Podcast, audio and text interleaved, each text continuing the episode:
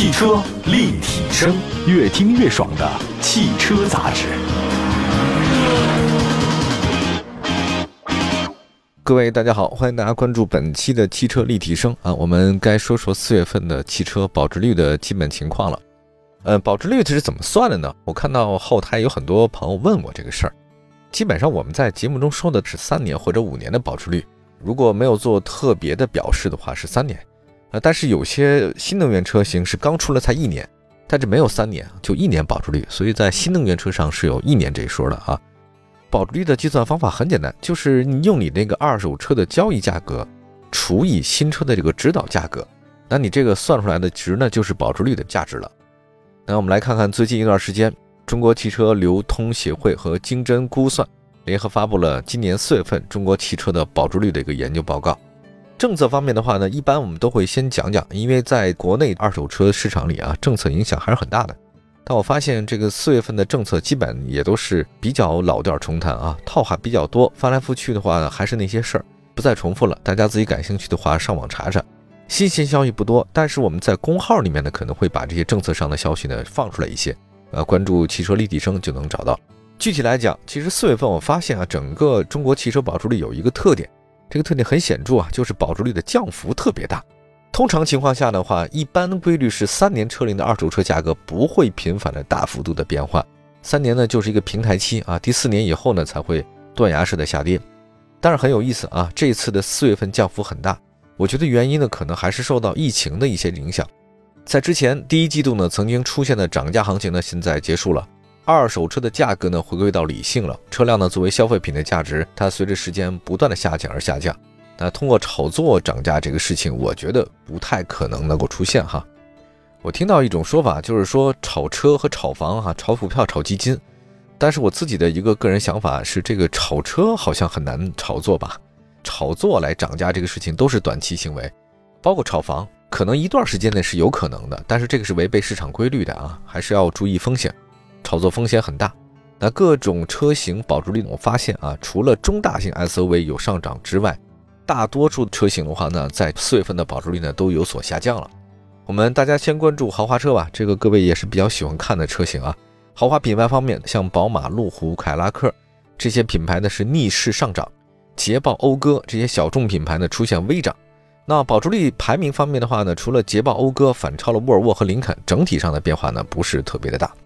我也不太清楚为什么像沃尔沃和林肯出现了下跌啊，是得找找自己的原因啊。宝马新车价格上涨了，但是不同车型的行情呢好像也不大一样。那有些车呢需要加价，或者说是没有什么现车，但是呢，宝马的三系和叉三这种还是有优惠的。所以宝马品牌虽然都好卖，但是不同车型之间差别很大。呃，三系的话供应量比较多了，所以它比较便宜一点点，有优惠啊，其他就不一定了。即便是同一品牌，大家也会发现啊，就是同样都是奔驰或者同样都是宝马或者奥迪，它不同车型之间走势的话，也不是完全一致的。我们看一下二手车的整个卖家，他发布的价格信息也受到了各个品牌之间调价的影响。不过豪华品牌还是好卖，豪华车的二手车它有个溢价托底，本身这个车呢是值一百万。它这个溢价呢，可能是一百零五万、一百零六万，那即便是降价以后的话呢，还是值一百万左右，它是有托底的，所以困难时期豪华车它也不会缩水。就是有的时候可能你觉得经济不景气啊，似乎是疲软一点，但你好像看那个豪华的奢侈品品牌依然卖的特别的好啊，像什么 LV 啊、爱马仕啊这些东西，逛的人还是很多。这个宾利啊、劳斯莱斯开的还是不少，这个就是很有意思的一个现象啊，大家可以仔细分析。经济学的一个很有意思的道理啊，奢侈品还不太会跌价哈。我们来看看这个豪华品牌保值率排行榜吧，依然是保时捷排名榜首的，但是相比三月份的话呢，有所下降，百分之九十四点三，这个保值率还很高。雷克萨斯呢，三年的保值率从百分之九十点七降到了百分之九十点一，奔驰呢是百分之七十五点三，宝马呢从三月份的百分之七十一上涨到了百分之七十二点一。当然，宝马的这个品牌之间它的车型不同，也不太一样。奥迪呢是百分之六十八点六，也就是说，奔驰、宝马、奥迪的保值率呢排名是没有毛病。凯迪拉克上涨到百分之六十二点一，英菲尼迪百分之六十点七，捷豹百分之六十点三。那其实这几个车型呢，好像比三月份涨幅还是明显的。另外呢，再看一下这个沃尔沃啊，百分之六十点一，林肯和特斯拉分别只有百分之五十九点八和百分之五十六。那特斯拉保值率呢是有所降低了。但总的来说，新能源车型可能比燃油车就是不是那么保值啊，大家对电池有所担心。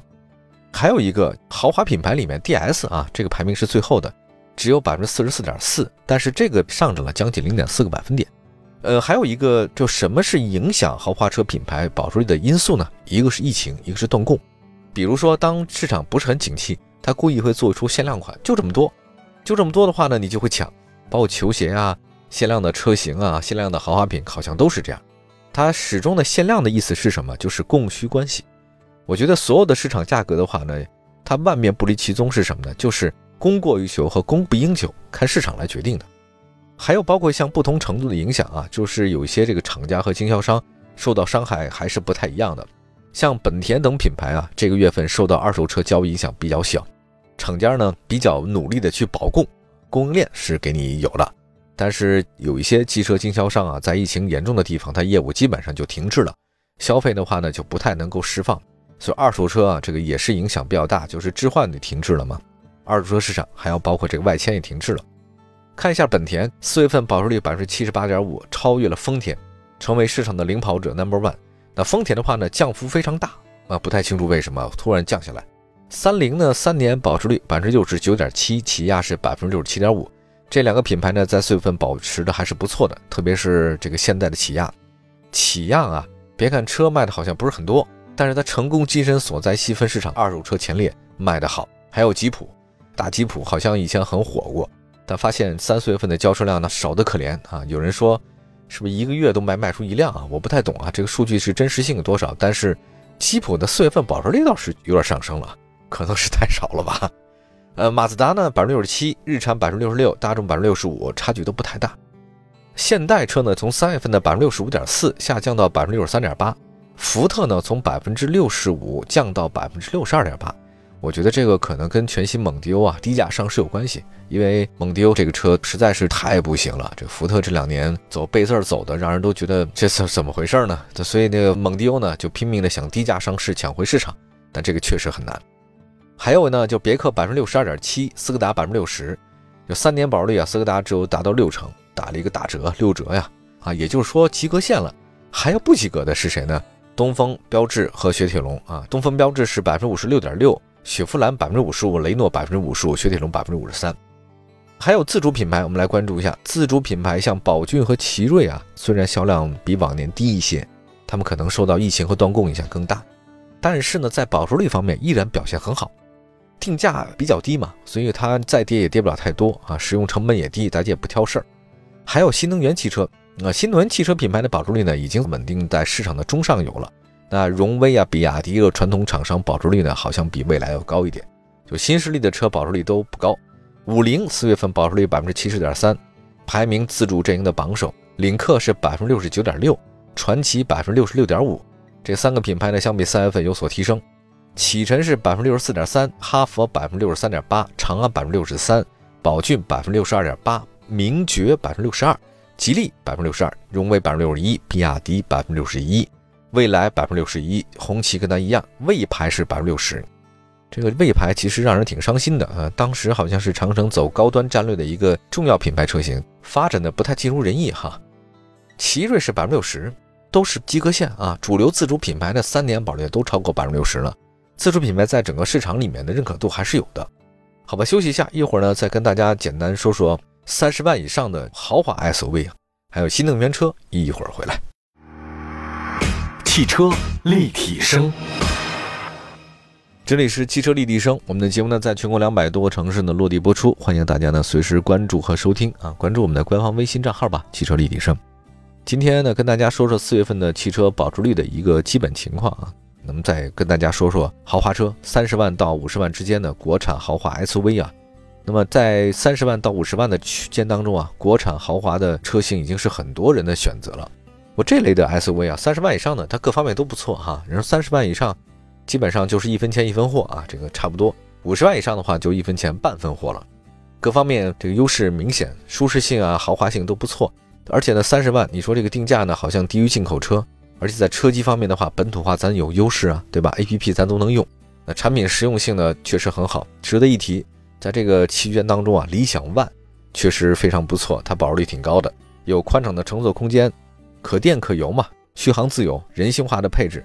保值率方面的话呢，一直可圈可点，嗯，三年保值率呢仅次于奔驰 GLC 啊、宝马叉三，所以在整个保单当中啊排名前三位。第一个就是奔驰 GLC，三十万到五十万之间的豪华 SUV。第二是宝马叉三，第三个就是理想 ONE。那第四个大家知道是谁吗？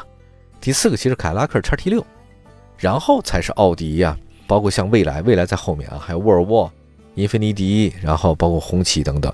所以还是主流的奔宝奥啊在前列，但是理想冲上来了。我们看一下奔驰 GLC 啊，这个三年保值率百分之七十六点九，所以买奔驰还是比较保值的。宝马叉三是百分之七十四点九，理想 ONE 是百分之七十三。卡拉克叉 T 六呢是百分之六十七，奥迪 Q 五 L 是百分之六十六，那么红旗 HS 七呢是保值率还可以，百分之五十六点七。再看一下新能源吧，这个新能源车型的话，大家也挺关注啊。相比新车价格，我觉得二手车主要是消费者之间的这个交易啊，它跟这车商卖消费者不太一样啊。投资大佬们他们说的 to C 啊 to B 啊，什么 C to C C to B B to C C to 各种各样的乱七八糟。我这个把这话放在这边，但凡是。玩概念，经常设置一些语言门槛的，那这个行业一定特别装，大家呢就可以敬而远之。但凡不能用人话能听懂的这个行业，我觉得这个你就别参与啊，这有违人性啊。我们来看一下这个二手车的价格吧，就新能源主要呢其实还是一个受断供的影响，因为芯片的原因，还有锂电池不断的涨价，所以二手车的价格，尤其是新能源方面，似乎受到一些影响。呃，但是反映在二手车方面的话呢，有，但没有像新车那么多啊，长城、欧拉呀、小鹏啊。其实卖的还是可以的，整个插电混动汽车的保值率在百分之五十五，纯电是百分之五十，所以插混的话呢，大家可以多关注一下。我们接下来呢再看一下主要车型吧，新能源的，一年车龄新能源保值率呢是有所上升，特斯拉旗下呢很多车型都上涨，新车连续涨价对准新车影响比较大。另外，新能源微型车的话呢，整体表现还不错啊，这个确实是让车系占据榜首位置。具体来看，一年的保值率啊，保时捷卡宴。插电混动排名榜首百分之九十七点六，特斯拉 Model Y 百分之八十七点八，宏光 mini EV 百分之八十七，保时捷 Taycan 百分之八十四点八，欧拉好猫百分之八十三点九。三年车龄保值率方面，保时捷 Panamera 插电混动是百分之八十六点四，遥遥领先。欧拉黑猫百分之七十一，排名第二位。特斯拉 Model X 百分之七十，超过六成的还有路虎揽胜的运动插电混动百分之六十八，宝马五系的插电混动百分之六十三。蔚来 ES 六是百分之六十三，看一下整个四月的二手车的排行榜啊，整体保值率呢回落了，这个原因特别多啊。三十万以上豪华 SUV 市场出现了新选择，国产的新势力厂家呢确实有一定竞争力啊，但是要说保值率的话呢，还稍微差点意思啊。从经销商反馈来看，其实整个四月份在二手车的交量方面呢是不断下降的，因为大家受到一些疫情影响，可能出门看车也不是很方便，对吧？集客量也在下降。呃，还有车商的二手车方面经营呢，也会受一些影响。大家买车呢，会有多方面的这个不利因素啊。目前不能说车市的至暗时刻，但是呢，也算是整个中国汽车市场比较艰难的一段时间了。好吧，感谢大家关注本期的汽车立体声，明天同一时间我们节目中不见不散。下期接着聊，拜拜。